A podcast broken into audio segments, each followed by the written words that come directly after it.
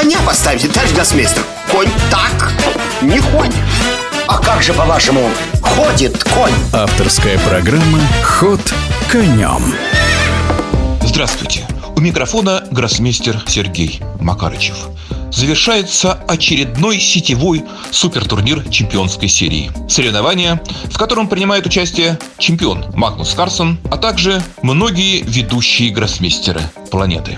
В полуфиналах между собой сошлись Магнус Карсон с Теймуром Раджаповым и Ян Непомнящий с Уэсли Соу, американским гроссмейстером филиппинского происхождения, который уже не раз одерживал победы на самых сильных, самых значимых сетевых турнирах, в том числе дважды он опережал, побеждая самого Магнуса Карсона. Ну, я не скажу, что победа Уэсли Соу над Яном Непомнящим была во всех отношениях закономерной, но не неожиданной. Борьба шла равная. В первом матче довольно досадно, довольно обидно для себя.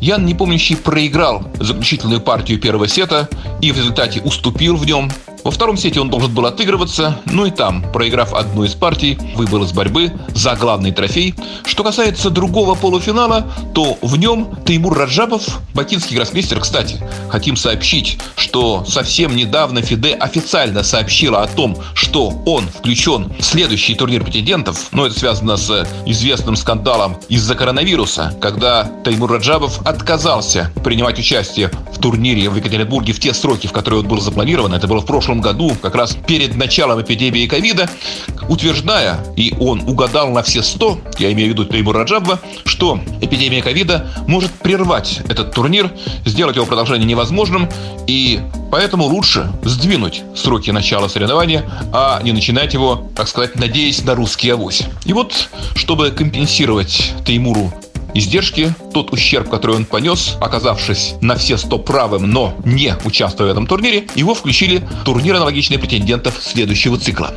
Итак, Магнус Карсон в первом мини-матче полуфинала сыграл в ничью с Теймуром Раджабом, причем Теймур очень убедительно отыгрался в четвертом поединке 2-2, а во второй игровой день преимущество чемпиона было весьма заметным. Можно, конечно, с точки зрения болельщиков Раджаб высетовать на некоторые невезения, но все же не будем забывать, что Карсон это Карсон, чемпион это чемпион, и он вышел в финал.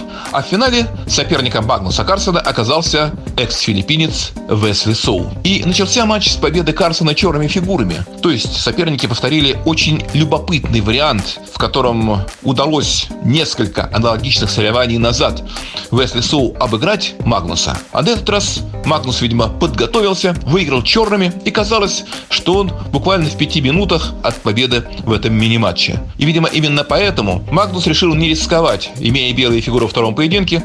Он действовал весьма сдержанно, и Весли Соу легко сделал ничью. А в третьей партии, отставая в счете, Весли Соу в той же самой системе белыми фигурами полностью переиграл Магнуса, выиграл партию, сравнял счет, а после того, как в ничью закончилась и четвертая партия, преимущество по итогам первого сета не досталось никому. Ну а параллельно в эти дни проходит первый этап женского гран-при в Гибралтаре. Чрезвычайно уверенно, сенсационно уверенно играет алматинская шахматистка Жансая Абдумалик, которая за три тура до финиша опережает на целое очко ближайших преследовательниц. Среди них нет Катерины Лагно, которая стартовала чрезвычайно уверенно, но затем подрастеряла добытый очковый капитал. Ну и сейчас, в общем, может надеяться, как мне кажется, максимум где-то на попадание в тройку. Ход конем.